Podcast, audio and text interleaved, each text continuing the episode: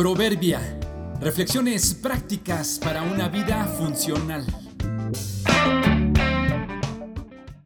Julio 17. Cambio de planes. El arrepentimiento nos habilita para una segunda oportunidad. Subimos al avión de manera normal y despegó sin contratiempos, en tiempo y forma. Tuvimos un viaje de varias horas sin ninguna novedad. Cuando se nos avisó que debíamos prepararnos para el aterrizaje, cerrando nuestra mesa de servicio, abrochándonos el cinturón y enderezando nuestros asientos, noté en mi pantalla, en la ruta de vuelo, que llegaríamos antes de lo previsto. El avión comenzó a descender, nos preparamos para el aterrizaje, se acercó velozmente a la pista, observamos por la ventanilla y sentimos cómo las llantas tocaron la pista.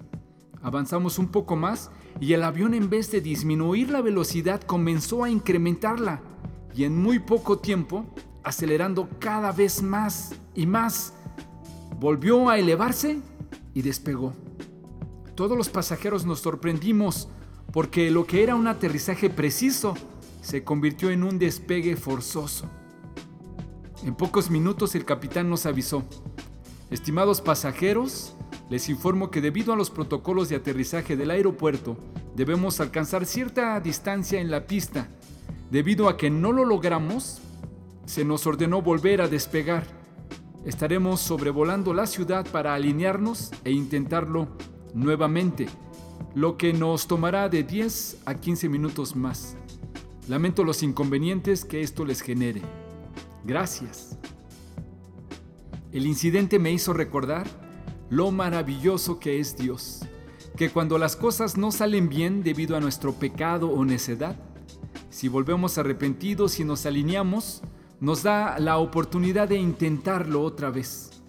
Seguramente nos tomará más tiempo y causará inconvenientes, pero a través de Cristo podemos enmendarnos y corregir nuestro rumbo. Incluso podemos dejarlo a Él que sea el capitán de nuestra vida.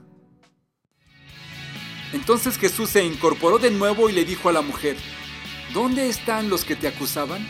¿Ni uno te condenó? Ni uno, Señor, dijo ella. Yo tampoco, le dijo Jesús, vete y no peques más. Juan 8, 10 y 11.